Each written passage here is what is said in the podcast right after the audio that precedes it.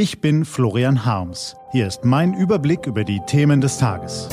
T-Online-Tagesanbruch, was heute wichtig ist. Freitag, 6. September 2019. Im Land der totalen Kontrolle. Gelesen von Philipp Weimar. Was war? Florian Harms ist mit der Bundeskanzlerin unterwegs. Der Hinflug war erträglich. Neun Stunden ab Berlin. Gespräche an Bord, zwischendurch Glopse mit Reis. Ein kurzes Nickerchen, da vergeht die Zeit wie im Flug. Also schnell vorwärts. Was steht an? Angela Merkel ist auf heikler Mission in China. Gleich nach der Ankunft in Peking hat sie mit Ministerpräsident Li Keqiang gefrühstückt, vor der großen Halle des Volkes die militärischen Ehren abgenommen. Nun leiht sie deutschen und chinesischen Unternehmern ihr Ohr, bevor sie Staatspräsident Xi Jinping zum Gespräch in kleiner Runde trifft.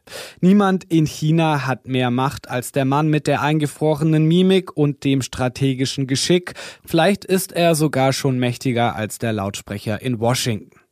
Die Kanzlerin hat sich viel vorgenommen ein vollgepacktes Programm in Peking und der Universitätsstadt Wuhan, gerade mal 34 Stunden vor Ort auf die Minute getaktet. Die Chefs von Daimler, VW, BMW und Siemens, von Allianz, BASF, Deutscher Bank, Herrenknecht und einigen Mittelständlern dürfen sie begleiten. Zwar bestimmen die Eskalationen in Hongkong und der Handelskonflikt die Schlagzeilen, aber ein anderes Problem bereitet vielen Firmenbossen noch mehr Kopfzerbrechen. China entwickelt sich zur globalen Digitaldiktatur und deutsche Unternehmen werden dabei am Nasenring durch den Cyberspace geführt wird. Dazu gehört die harte Zensur. Automatische Filter und Heerscharen von Zensoren tilgen rund um die Uhr alles aus Foren, Websites, sozialen Netzwerken, was dem Kurs der kommunistischen Partei entgegensteht. Zum Meinungskampf gehört aber auch das System der Sozialkreditpunkte, das alle 1,3 Milliarden Chinesen in gute und schlechte Bürger einteilen soll. Mithilfe digitaler Technologie werden Menschen zu Maschinenteilen degradiert, zu kleinen Rädchen im großen Plan, die Volksrepublik bis 2035 an die Weltspitze zu katapultieren, wirtschaftlich, politisch, militärisch. Vor wenigen Tagen hat die chinesische Führung angekündigt, das Überwachungssystem der Sozialpunkte im kommenden Jahr auf alle ausländischen Unternehmen in China auszuweiten. Handeln die Firmen oder ihre Mitarbeiter im Widerspruch zum Kodex der Partei, müssen sie künftig mit Hindernissen, Strafen, im schlimmsten Fall auch mit dem Rauschmiss rechnen. Ein Konzern wie Volkswagen, der die Hälfte seines Geschäfts in China macht, kann sich Konflikte mit den Bossen in Peking keine zwei Minuten erlauben. Im Gegenteil. Eher ist zu erwarten, dass deutsche Firmen sich den Befehlen aus Peking vorausschauend fügen und ihre Prozesse, Richtlinien und Geschäfte danach ausrichten.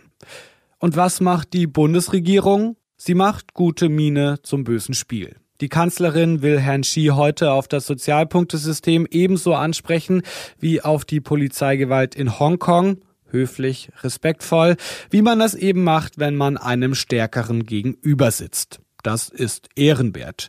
Aber ist es auch wirksam? Längst hat sich in der Bundesregierung die Erkenntnis breit gemacht, dass man einen Machtkampf, Handelsstreit oder gar Konflikt um ethische Werte mit Herrn Xi und seinen Parteisoldaten nur verlieren kann.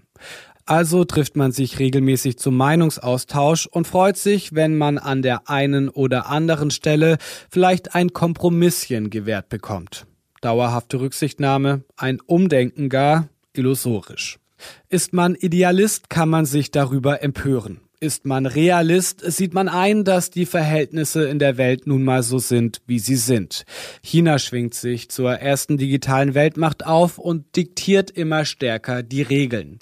Deutschland dürfte sich bald im ökonomischen Mittelfeld wiederfinden und kann froh sein, wenn der Verlust an Einfluss und Ertrag keine sozialen Verwerfungen nach sich zieht.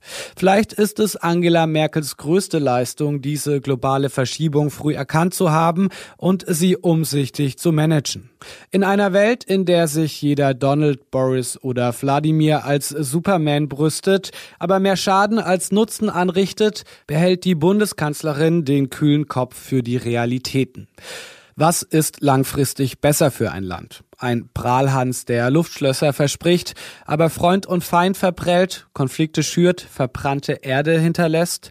Oder eine Taktikerin, die den Radius des Machbaren auslotet, sorgsam einen Schritt vor den anderen setzt, statt Supersprüchen lieber Sätze sagt, die zwar nicht glänzen, aber vielleicht nachhallen?